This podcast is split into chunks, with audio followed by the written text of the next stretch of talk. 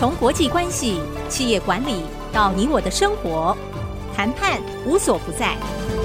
请听主持人刘碧荣带您了解谈判的本质，创造双赢。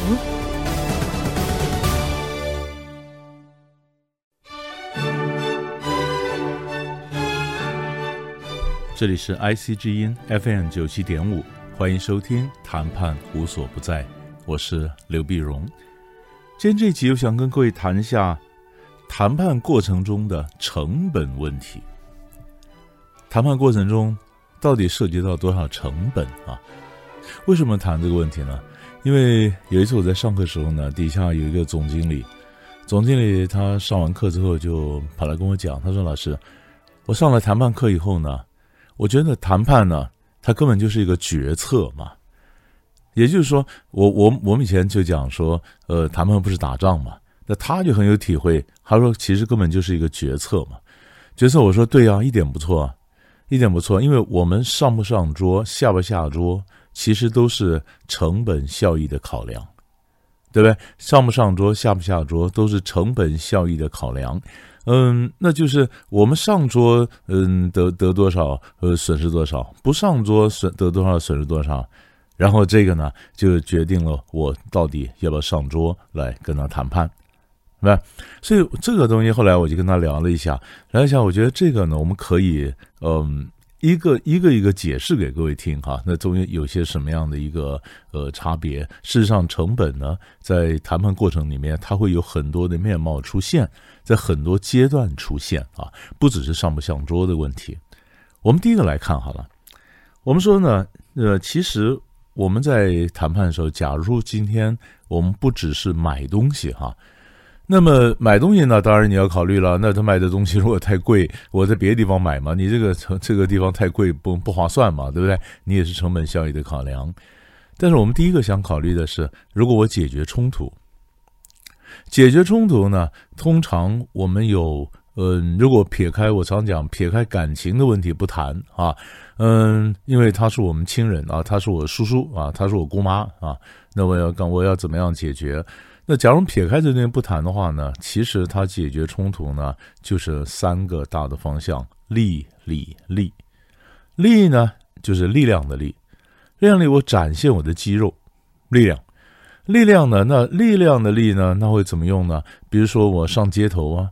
我示威啊，我抗议啊，啊，或者我，嗯，你给我任何期限，我根本不理这期限呢，或者我挂钩啊，嗯，用这个勒索式的一体挂钩的战术，就是如果你不给我 A，我就不给你 B，啊，这个就叫做力量的力。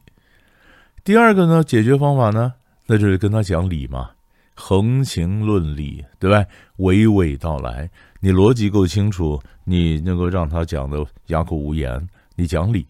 那讲理，要不然的话，理推到极致呢，那就是上法院，咱们对簿对簿公堂啊！我寄律师信给你，我寄存上信函给你，你用过这种方法去催收账款啊什么的，这种都还目前都还算是理。对不对？那有人是有的银行跟我讲他，催收账款，催收，嗯，先是打电话嘛，也许有女生，女生打电话慢慢跟你讲啊，讲啊，你每次都置之不理啊，甚至咆哮啊，骂回来啊，那后面再来催收就是男生了，男生可能在街头就扣你的车子，要发现就跟你的服务单位扣你的薪水啊等等，那么是这样来催收，那就是从理就变成力了，力量的力嘛。啊，那第三种解决冲突的途径呢？利利益的利，利益的利。我告诉你，这样做是比较好的啊。我们不会跟人家讲说，大哥你要让步，因为让步，呃，你为什么要让步呢？因为你错了。我们不会这样讲，我们只会告诉你说，大哥你要让步，因为让步对你最有利啊。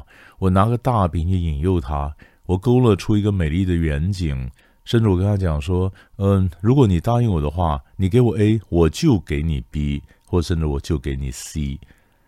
那如果你长期来听我们的节目，我跟你讲说，这个挂钩呢，有分正的挂还是反的挂。那刚刚前面讲说，如果你不给我 A，我就不给你 B，不给你 C，那是力量的力，那是反着挂。那现在是正的挂，如果你给我 A，我就给你 B，我就给你 C，这是利益的利。这是正的卦，都叫挂钩。好了，那于是我们就有三种途径：利、理、利。那我要用哪一个方法来解决问题呢？因为最后利的话，我拿大饼引诱他，那事实上透过谈判就是利益的利。我告诉你，谈的结果呢是咱们可以双赢啊，或者咱们可以一起把饼做大啊，这是利益的利。所以我是上街头呢，力量的力；上法院呢，道理的理；还是上谈判桌，利益的利。利、理、利三端。那到底选择哪一个呢？那就是看成本了。成本了，那成本是什么呢？比如说我所耗的时间成本呢？那我所耗的金钱成本呢？物质呢？我的社会的形象呢？啊，会不会我因为这个议题耗了太久，影响我另外一个议题的谈判呢？对不对？我是整体考量，我不是意气用事。整体考量之后，我可能决定用哪个方法。这就是第一个，就是成本呢。所以这就我就跟那个总经理讲。呃，这个成本不是不，当然我你上不上桌也是成本啊，但事实上它比较复杂，你知道吗？它比较复杂，因为它考虑利、理、利哪个成本。好，那今天我觉得上谈判桌的成本最低，所以我选择上谈判桌。可是我如果今天跟那假如有客户抱怨，我谈着谈着谈着，我发现这个这个人呢贪得无厌，只要我让步，他就步步进逼，得寸进尺，那怎么办呢？那怎么办？那我就觉得靠谈判的成本太高了，变高了。我不如上法院去告他。本来我觉得上法院告他旷日费时啊，旷日费时。可是我又选择谈判，他又得寸进尺，那我觉得算了，我上法院告他。所以我们是选择利、理、利哪一个成本低，然后我们选择哪个方法来解决，对吧？这是这是第一个。好了，那如果你上不上桌，那是一个成本效益的考量，对不对？好，那结果我今天上桌了，那我决定下不下桌呢？下不下桌也是成本效益的考量啊，对不对？我今天到手的东西够不够了啊？因为我假如谈判没有谈完，那我到手的东西够不够了？那如果已经够了，后面没有谈完的部分。就算他都输了，也算我也可以回国或回公司去交代了。就是我们常讲，就是嗯，就是目前所得足以超过后面所失，啊，就是得到现在的时候，那足以超也目前手上所得足以那么也高过后面所失，所以我会非常在乎现在的结果，我想办法保住现在的结果。我不能再有任何的东西来破坏现有的结果，那后面我就无所谓了啊，无所谓了。我可能是输给你啊，让给你啊，呃，那也没关系。我只希望赶快能够结束，我留在桌上。我不可能因为后面一点什么东西不愉快，我就破局，因为我后面破局，我前面都没有了嘛。所以这也是成本效益嘛。我留在桌上，不留在桌上啊，我继续打。其实谈判呢，文边来讲呢，当对方给了一个条件以后。那我们的反应事实上有三种反应，一个是要，啊，一个是嗯、破，啊，一个是继续谈，你知道吧？这个我接受他的协议，那我们就成交了，那那那成交很高兴嘛。那第二呢，破嘛，太没诚意了，然后我不想跟他谈了，我可能有更好的退路在旁边等着，我跟别人谈拿的更多，不跟你谈了，于是我就破了，我就下桌了。然后第三呢，我继续谈，继续谈是什么呢？成本效益嘛，那我继续谈是不是要花时间？是啊，那我为什么还要谈呢？啊、哦，因为我预期谈到最后他会让步，最后我所得到的效益足以扣掉前面的成本，结果还是正的，哎，那就划算。如果发现再往下谈呢，就不断花了更多的时间跟他耗，最后就算他让步了，得到那么一点点，不足以弥补我其他的损失，那算了，那那那那我就。不谈了，好吧，现在就这样子了。所以你决定要不要接受他的条件，接受或不接受，也是成本效益的考量啊，是不是？所以在整个谈判的过程里面，上不上桌是成本效益，你会选择利、理、利里面，为什么选择利益的利上谈判桌来解决？那在谈判过程中间呢，我们可能也说服他，呃，成本效益。然后到最后要结束的时候，我要不要接受他的条件，又是一个成本效益的考量。所以整个考量啊，那有人说老师，我有时候我就是损失一点，我还跟他维持长远的关系。对呀，你那个长远的关系也叫做效益嘛。我们讲的效益，它当然不只是这一单的钱嘛，后面长远关系也是效益。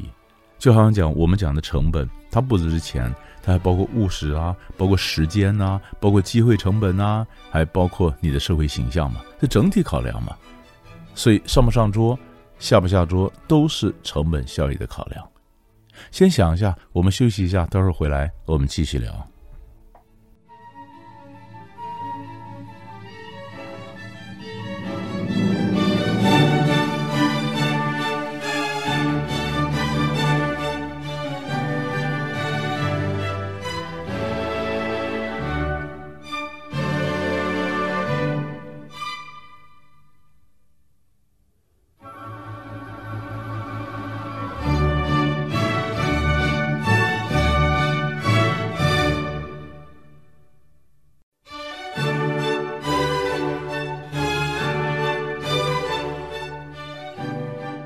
欢迎回到谈判无所不在，我是刘碧荣。今天这一集我们跟各位谈的是谈判桌上的成本问题啊，谈判桌上成本问题。那我刚刚跟各位谈到了，我们在第一个碰到解决纠纷的时候呢，我们是利里利啊，利里利，然后我是怎么去算，对不对？呃，你说透过上街头啊，还是上法院呢，还是上谈判桌呢？选择哪一个呢？那其实就是成本。上桌以后，那么对方给了一个条件，我是接受呢，我是破局呢，还是继续谈？那也是成本效益的考量。那第三点，我要跟各位提醒一下，成本效益的考量呢，它可能是好多个棋盘上面同时下棋，它考虑整体的成本效益。哎，什么叫做好多棋盘上？我们讲个很简单例子，好多棋盘听起来，嗯，你看哈，讲我常讲说，假如你在两个棋盘上下棋，第一个棋盘呢，呃，你觉得对方还会再让，你再等下去可以赚两百块，可是为了等再下去呢，在第二个棋盘，呃，你却损失了一个机会，损失三百。所以你这样算一算，你就宁可不要等第一个棋盘他再让两百，因为就算他让两百和第二棋盘加起来，你们两个你反而是负数，负倒贴一百，听起来很复杂。其实他就是我们经常都是这样做。我讲个例子给你听。那么以前我岳父还没过世以前，有我在课堂上常讲的例子，我岳父还没过世以前呢，有一次他卖房子，那卖房子他的开价九百万。九百万呢？结果后来他让到了八百万，买方呢加加加就加到了七百万，所以我岳父停在八百万，买方停在七百万，中间还有一百万的差距。那我就问我岳父了，那你你的你当时买的时候本钱是多少钱呢？他买的早，他本钱大概六百多，六百多也就是七百万，就是不亏啊，七百万是没有亏，所以他现在的问题就是要不要接受七百万？七百万可接受，但是要不要？我岳父跟我讲说，如果再给他六个月的时间，我们这边的捷运系统完备了啊，那么捷运完备了，那这个房子就会是这个这边房价一定卖的比较高，所以那时候不管他卖给这个人或者找另外一个人卖，一定不止七百，他至少他有把握可以卖到七百二，比如说，也就是说你现在不接受七百，你等了六个月，你可以多赚二十万。七百二成交，也就是六个月的时间，对我岳父来讲就买多的二十万。可是他愿不愿意花这六十六个月的时间去等那个二十万呢？后来岳父觉得不划算，为什么呢？因为他现在还在做一个什么投资？他现在什么投资呢？如果今天我七百万就成交了，我有七百万在手上。基本上我去投资那个项目，根据他的理财经验，他认为过了呃六个月，他赚的绝对大于二十万。就是，所以他就决定不等了，因为你六个月在第一，如果你今天不卖，你花了六个月，你最多多赚多赚二十万。可是今天卖了，那你的投资以后，你发现你七百万去理财，你赚的比二十万绝对多。所以他明明知道买方，不管是这个人还是另外买方，他能够出的钱以后一定会大于七百，可是他还是决定接受七百万。他没有等他上卖让到他的底线，呃，让到他最高的上限，对不对？他还是接受七百万，因为岳父考虑的是两个棋盘，第一个棋盘呢，那就是他现在的售屋；第二个棋盘就是他心里想的投资的计划。他如果为了等这个售屋，等到多得了二十万，那个投资计划错过了，时间成本啊，或者机会成本啊，什么错过了，他损失更多。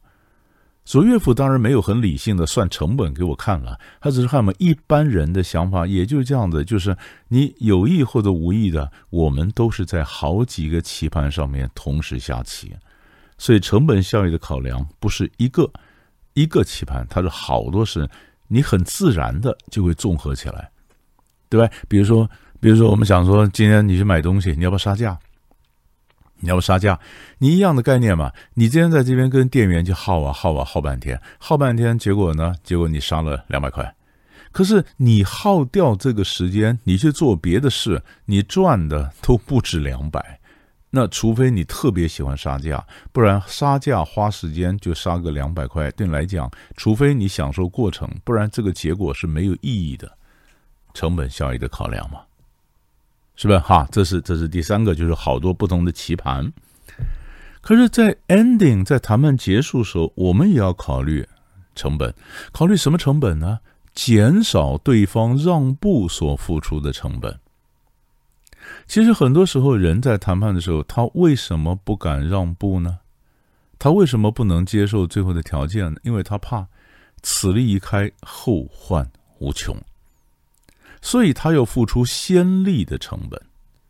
其实，一个让步的时候，输的一方啊，他要付出的成本，第一个当然是里子嘛，里子是我要的，不然怎么叫他让步呢？是不是？那第二个呢，就叫面子。面子我可以替他糊着，你知道吧？我不要吃干抹净的，我又拿了他的里子，我又把他面子踹在脚下。你看人家跟不跟你反弹？我要护着他，我在护着他，我要给他足够的面子，给他足够的面子，让他跟我换里子。属下跟长官谈判，尤其是这样的，我们永远是护着长官的面子，跟他换里子。理由很简单，长官如果输掉了里子，他输一次。他的面子被我摧毁了，他的领导统御整个崩溃，领导统御整个崩溃，他头头头一路输下去，那他的让他的忍让让步的成本呢就太高了，所以长官一定就会反弹。而长官既然是长官，他的力量比我大，他权力比我大，这样的拼下来不是两败俱伤，是我死他活，你知道吧？你死我活嘛，我死他活。所以我们不跟长官去拼面子，我们只会换里子。同样道理，今天他的你的客户呢跟你谈啊，不管是厂商啊，不管谁，不管任何一方，他在谈的话，他第一个损失里子，对不对？我那我要第二个面子，我糊着给他。第三个可能他损失时间成本，好，那我要他再跑一趟。比如说不行，我要再跑一趟，再跑一趟，其实我验过本人了。那第二次我叫他再跑一趟，不用了，第二次就不必本人来了。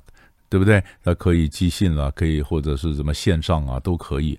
你就是减少他时间成本，但是这些你都会想到，但你没想到的是，我刚刚讲过先例，他脑筋会想的此利一开，后患无穷。所以你在谈判的时候一定要跟他讲说：“呃，王先生，您放心，您的让步不会造成先例，别人不会有样学样。为什么呢？因为他不是先例，他是特例，特例。”同样道理，他是特例，你要跟他讲说，因为特殊状况，你非常感激，那么别后，因为别人不会有样学样，不会有样学样，这时候人家才敢放心，你知道吧？不会有样学样，人家才敢放心，所以这点是这点是非常重要。你要是什么事情别人都有样学样的话，那就很糟糕，好吧？那所以你要第一个你要减少他让步的一个成本，是这样的。然后，然后有的时候呢，你看我们再讲例子。那么，跟埃及刚结束的这个 COP twenty seven 啊，第二十七届联合国那么气候峰会，那气候峰会上面后后来为什么嗯，有有钱国家同意说我们要出钱，我们要补偿这些穷国？啊，因为穷国过去说，你看你们有钱国家，呃，发达国家过去你们你们这个发开发的时候，你们对环境造成多大的迫害？就现在呢，环境大自然开始反扑，有飓风也好，旱灾也好，水灾也好，都是我们这些开发中国家来承受，对不对？所以你要给我们钱做一点补偿。那有穷国就这样提出来以后呢，富国就把这三十年来都不甘愿，为什么呢？因为他怕一旦我给补偿以后，等于承认我过去做错了，那以后任何气候问题我都要承担，那我当然不干。不干。那结果这时候，所以这次为什么谈成呢？因为穷国学会了一个谈判的技巧，就是说你赔钱跟你过去有没有错是不相干的。赔你你们出钱帮助我们，不是你补偿我们，不等于你过去有错啊、这时候减少了有钱国家让步的成本，他才敢让啊。那最后一种情况是什么呢？有时候是我被迫让步，当然我也要减少我让步的成本，对不对？所以我也要把我的让步变成一个特例。但是有没有办法锁住我自己的时候，还有另外一个方法，反过来做，增加我让步的成本。我跟你讲说，大哥，我话已经讲了，如果讲了把大家都听到了，我的面子压在上面了。那如果今天我让步，我的面子整个就毁了，我后面什么事情都不要做了。对不对？你要叫我这样让步，请问，如果你今天要我这样让步，我的后面毁了，你认为我可能让吗？如果你是我的话，你可能让步吗？对不对？所以他要我这样的公开让步，我不可能。我怎么锁住我自己呢？成本。我告诉你，我让步成本这么高，那我怎么可能让？所以这成本很好用，你可以这样的减少自己的成本，然后你可以公开说，我让步成本这么高，你可以拒绝让步。这也是一个 ending 收尾的方法。想想看，谈判无所不在。我是刘碧荣，我们下集再见。